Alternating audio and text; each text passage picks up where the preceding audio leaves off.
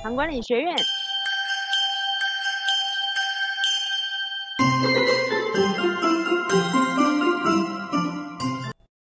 大家好，我是顺子哈，黄玉顺。那么这一集呢，要来跟大家分享一下我低血糖的经验哈。那我记得我在我刚发病不久，应该是几个月之内吧，呃，就有一天晚上半夜突然惊醒过来，全身冒汗，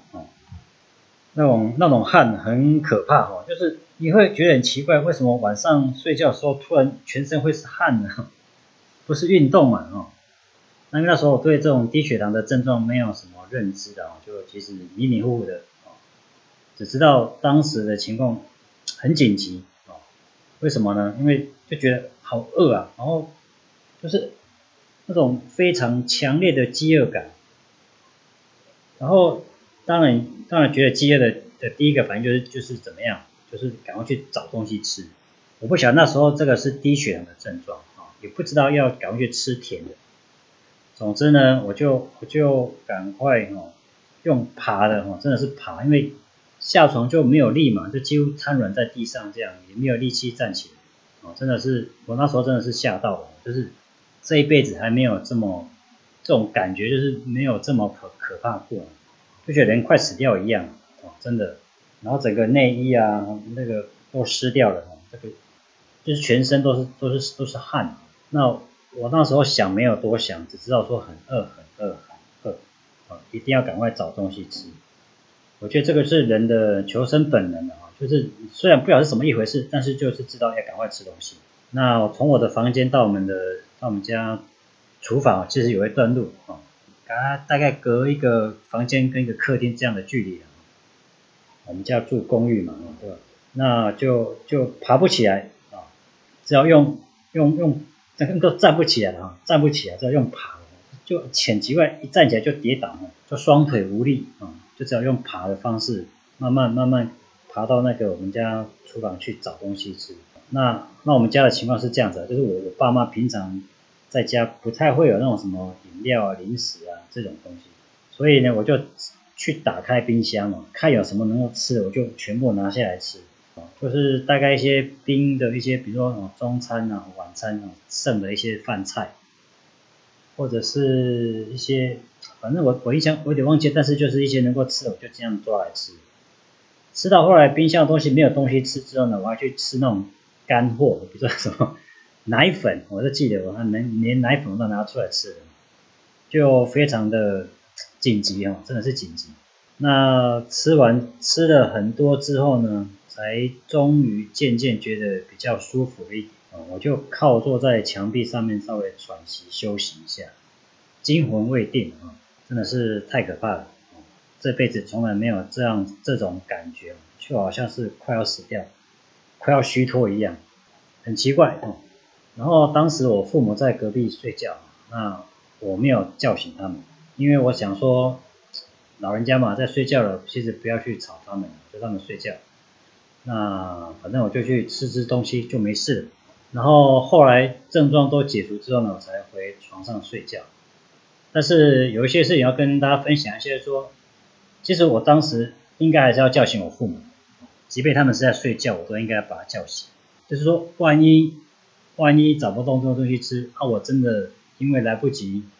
吃这些升糖食物，而最后还是晕过去的话，怎么办？我父母可能要隔天五六点啊，他们早上起床之后才会发现我人倒在厨房。这样如果他们送医的话，可能已经错过那个抢救的黄金时间哦。其实反而事情会变得更糟。所以我我事后有检讨啊，就是说这种情况下，你你应该是要去呼救其他人来赶快来帮助你啊，找一些吃的。家里面如果没有的话，就赶快去街上买个什么东西来喝啊，千万不要。像我这样子点点妈这样去处理，我觉得真的是太危险。然后再就是说，像像我们有在用胰岛素的，或者说或者糖尿病人哈，你你有在吃这个降血糖药物的啊，其实，在你的家里面、你的公司啊、你的车上、随身包包里面，你都要放一些升糖的食升糖的食物或者是食品啊，啊，例如说呃那个方糖。或者一些嗯比较容易咬碎的一些饼干啊不那个糖果，那饮料哦含糖的饮料也可以啊，或者是一些葡萄糖胶，要吃多少啊？就是每一次这种低血糖，就是每次大概先吃十五公克的这个碳水化合物啊含糖的这些食品啊食物。之后我我还是会有发生过低血糖的症状哦，但是就没有像这一次这么的严重哦，就是在低血糖发生的这个初期，就有感觉到一些症状啊，例如说我会有那种强烈的饥饿感，会觉得有点头晕。那这种头晕跟饥饿感呢，是跟平常饿肚子或者是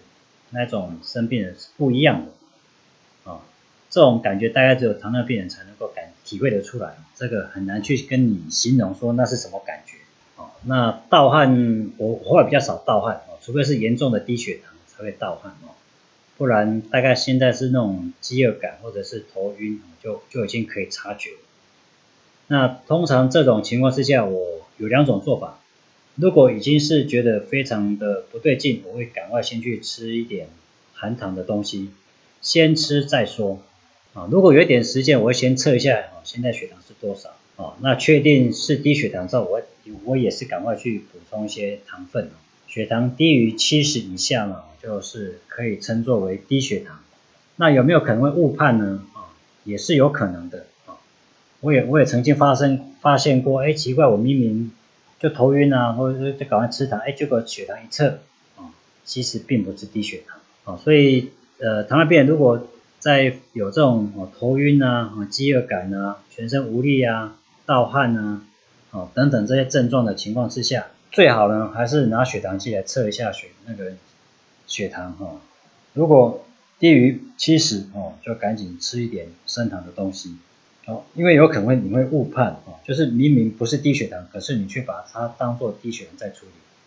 这样的情况就会让你的血糖反而是变高了。那我们做个结论啊。糖尿病人啊，你的身边啊要随时带着一些升糖的食物啊。第二个呢，有低血糖的症状的时候呢，要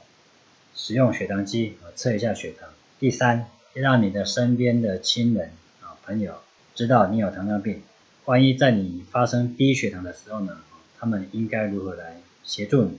好，以上就是今天要跟大家分享的，我们下期再见，拜拜。糖管理学院。